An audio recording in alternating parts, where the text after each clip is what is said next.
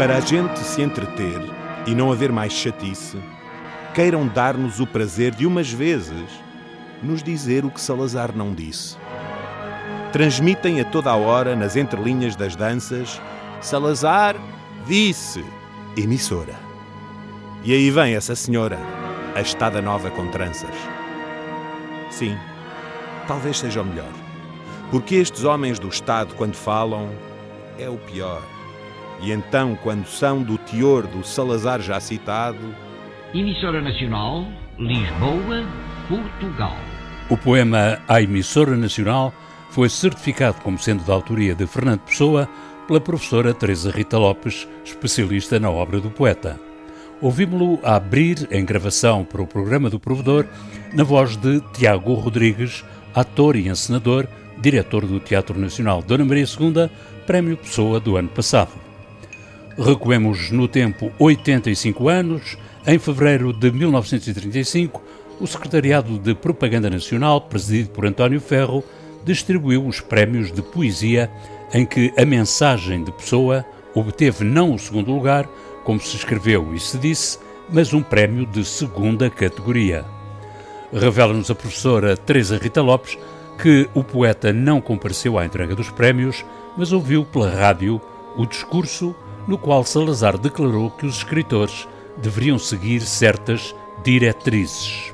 Pessoa redigiu então sucessivos panfletos contra Salazar, entre os quais se conta o poema à emissora nacional, inaugurada em 1 de agosto de 1935.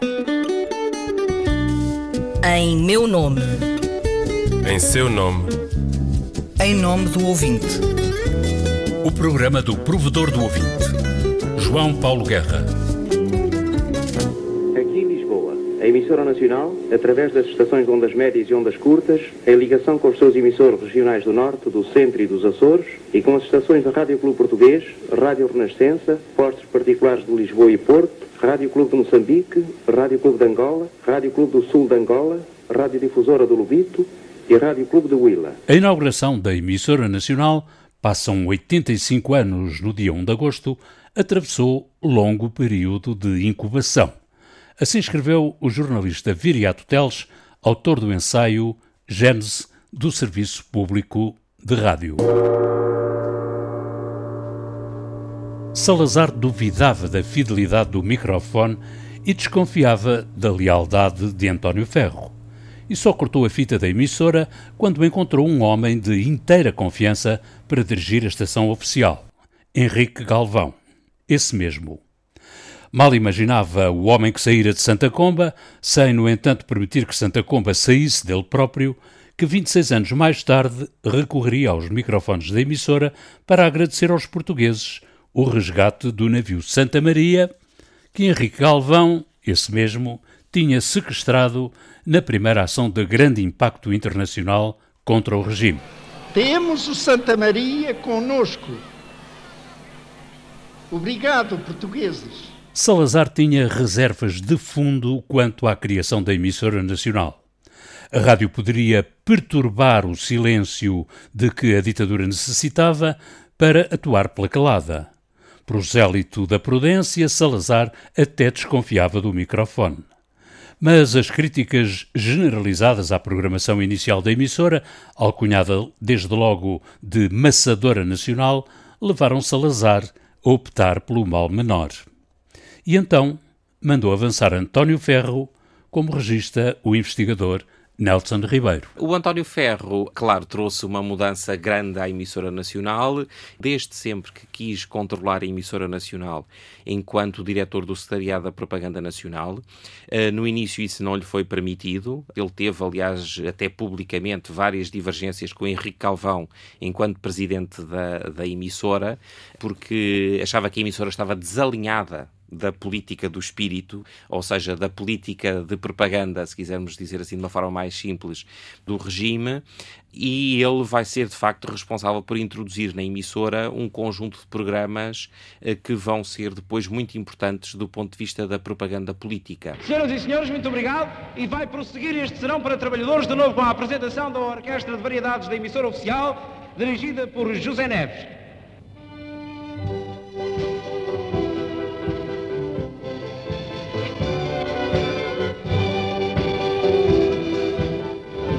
E assim se começou a cumprir o plano de integrar a radiodifusão estatal na estratégia global de propaganda do regime.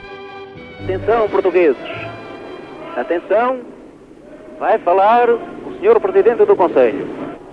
Mas, segundo o professor Nelson Ribeiro, para além dos discursos e palestras, a emissora tinha e utilizava outra via, essa decisiva, para fazer a propaganda do regime. Era feita muito através da informação, que obviamente era controlada, e das palestras uh, políticas. Mas parece-me que as próprias palestras políticas só seriam ouvidas por uma minoria, porque o tipo de linguagem que era utilizado, o estilo, não era de facto um tipo de conteúdo que fosse fácil para a maioria das pessoas uh, seguir uh, em casa quando estava a ouvir a rádio. Com verdade, só pode dizer-se que Salazar entrou na imortalidade. O investigador Nelson Ribeiro docente da Universidade Católica, admite que havia semelhanças e diferenças entre Salazar e líderes de países europeus que nos anos 30 erguiam o facho em Itália ou a cruz gamada na Alemanha. Hitler e Mussolini utilizavam e abusavam dos estúdios da rádio para emitir a ideologia nazi e fascista.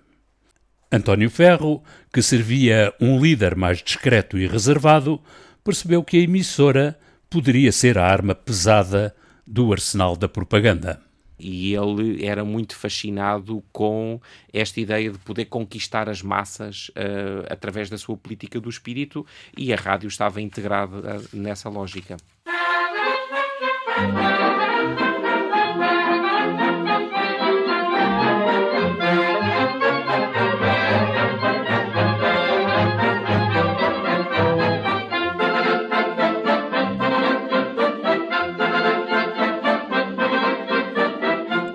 A demora na criação da emissora teve a ver com a desconfiança que Salazar nutria pelos meios de comunicação modernos.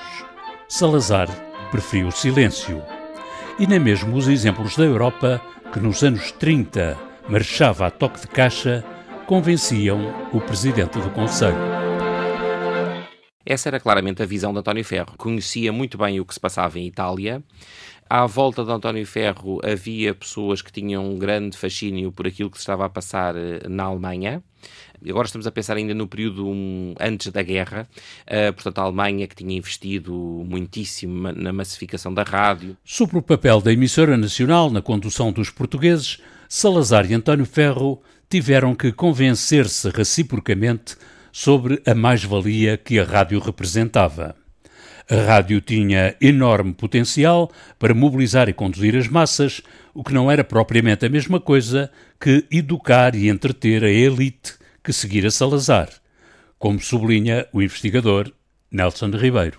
Ele via muito a sobrevivência do regime como estando dependente de uma determinada elite. E a rádio não era o meio que mais falava para essa elite para essa elite existiam os jornais, existia, existiam os livros.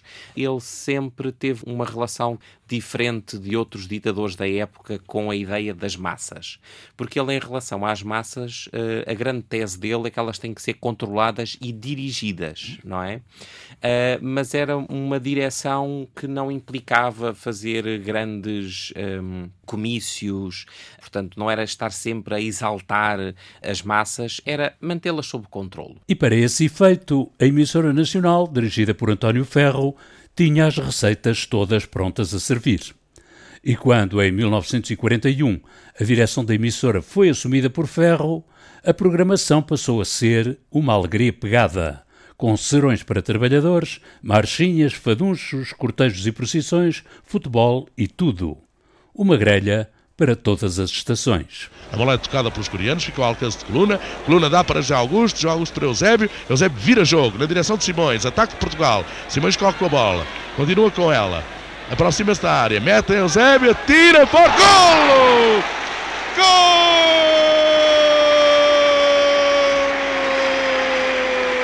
Salazar deixava passar as marchas, cortejos e procissões, o fado e o futebol, mas mantinha distância dessas mensagens e desses conteúdos massificados. Era a outra face da informação sisuda, com política e negócios para a elite, pobreza para o povo, Guerra para a Juventude, Repressão para Todos ele não teve propriamente que servir das massas para chegar ao poder. E isso explica que ele tenha uma relação diferente com este conceito de para que é que podem servir eh, as massas neste contexto. Fazei que eu ande, fazei que eu ouça, Senhor, fazei que eu veja, Senhor, fazei que eu ande. Salazar já cá não estava quando o regime caiu pela força em abril de 1974 às mãos dos militares do MFA. Eles bem merecem as flores que a senhora oferece ou não? Ah pá, merecem mais do que isso. As flores não é o que, o que eles merecem, merecem é a nossa gratidão. O que é que a senhora pensa deste movimento das Forças Armadas? Ah pá, isto teve muita categoria, foram feitos com muita limpeza, com luvas brancas até o cotovelo. Segundo disse numa entrevista o capitão Salgueiro Maia, que obteve a rendição do sucessor de Salazar, a República ganhara-se pelo telégrafo.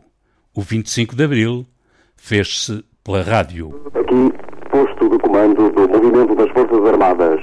A professora Maria Inácia Rezola, investigadora do Instituto de História Contemporânea da Universidade Nova de Lisboa e docente na Escola Superior de Comunicação Social do Instituto Politécnico de Lisboa, conhece bem o papel dos militares no 25 de Abril. Quando chegamos ao 25 de Abril, os próprios capitães percebem a importância da rádio.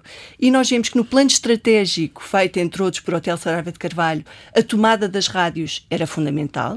No dia das surpresas, a operação militar foi desencadeada pela rádio. Mas a emissora foi ocupada e simplesmente neutralizada pelos militares. Maria Inácia Rezola observa que foi uma questão de agendas de conhecimentos entre militares e jornalistas. Essa história é sucessivamente narrada pelos protagonistas, que é a questão dos contactos que tinham nas diferentes eh, emissoras. E, portanto, o acesso que tiveram foi jornalistas que tinham programas nas outras duas emissoras e não na emissora nacional. A emissora nacional estava, como se viu imediatamente depois do 25 de abril, bastante tomada, podemos dizer, pelo regime, não é? O regime serviu-se da rádio, a rádio serviu-se do regime e a emissora nacional é o símbolo, é o símbolo dessa realidade. Saneada à direita e à esquerda, a emissora nacional manteve-se com a nacionalização das rádios.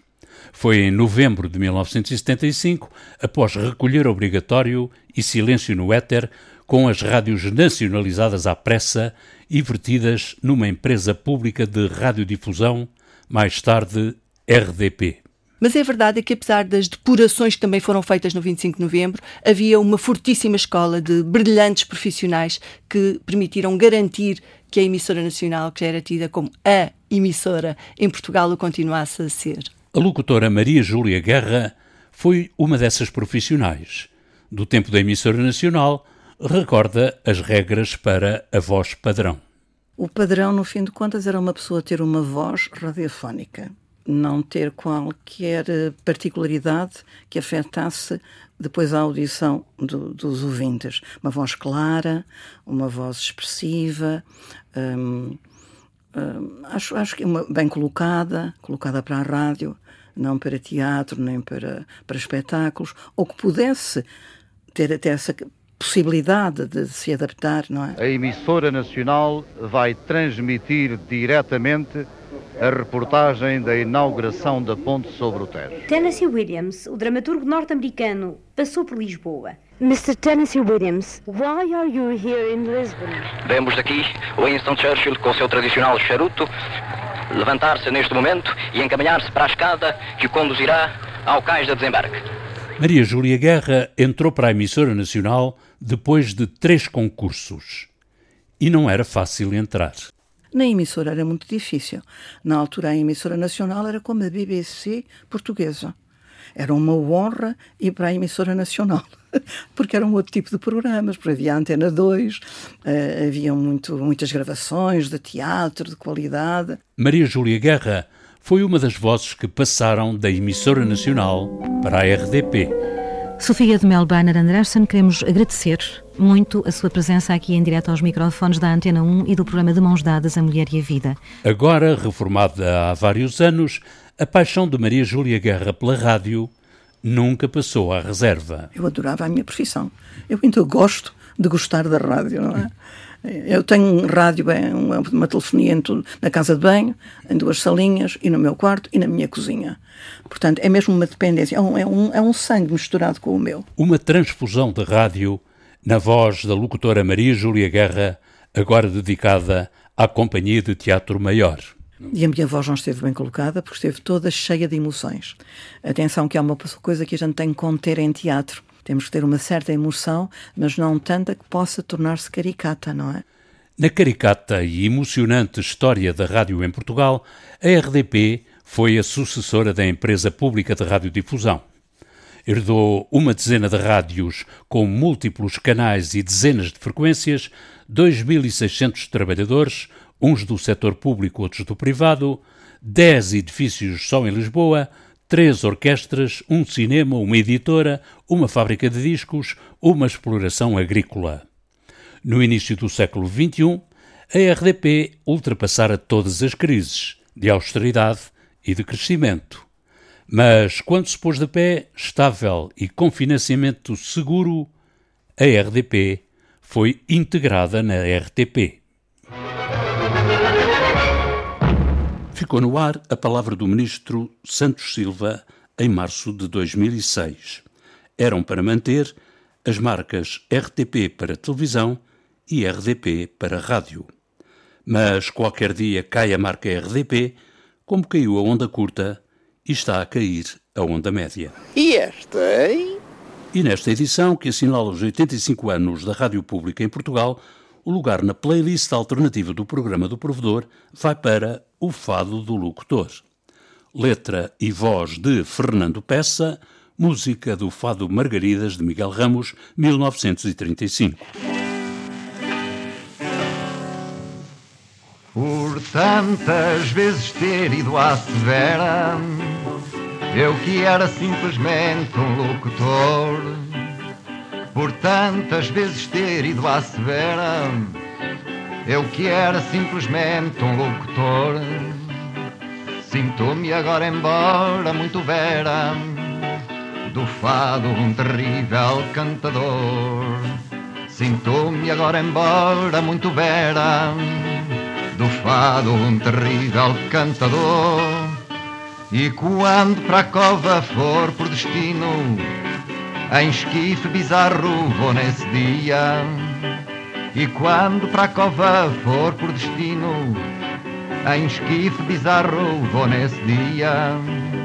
Eu irei num caixão heterodino Do feitio de uma telefonia. Eu irei num caixão heterodino Do feitio de uma telefonia.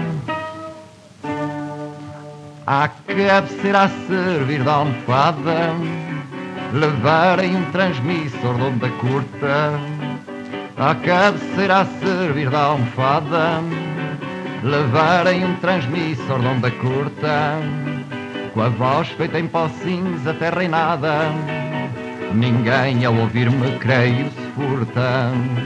Com a voz feita em pó cinza, terra e nada, Ninguém ao ouvir-me creio se furta E então lá longínquo as paragens Eu vos falarei nas noites de inverno. E então lá de longínquo as paragens Eu vos falarei nas noites de inverno. Fazendo-vos enormes reportagens Eu não sei se do céu se do inferno, fazendo de reportagens. Eu não sei se do céu, se do inferno. Nos 85 anos da fundação da emissora nacional, Fado do Locutor, por Fernando Peça, locutor, fadista e tudo. A música do genérico do programa do Provedor do Ouvinte é da autoria de Rogério Charras, interpretada pela guitarrista Marta Pereira da Costa e o contrabaixista Richard Bona, montagem em casa de João Carrasco, ideias e textos de Inês Forjás, Viriato Teles e João Paulo Guerra, cada um em sua casa e todos em rede. Sintonize a Rádio Pública e escreva ao provedor. O programa Em Nome do Ouvinte regressa em setembro. Em meu nome. Em seu nome. Em nome do ouvinte. O programa do provedor do ouvinte, João Paulo Guerra.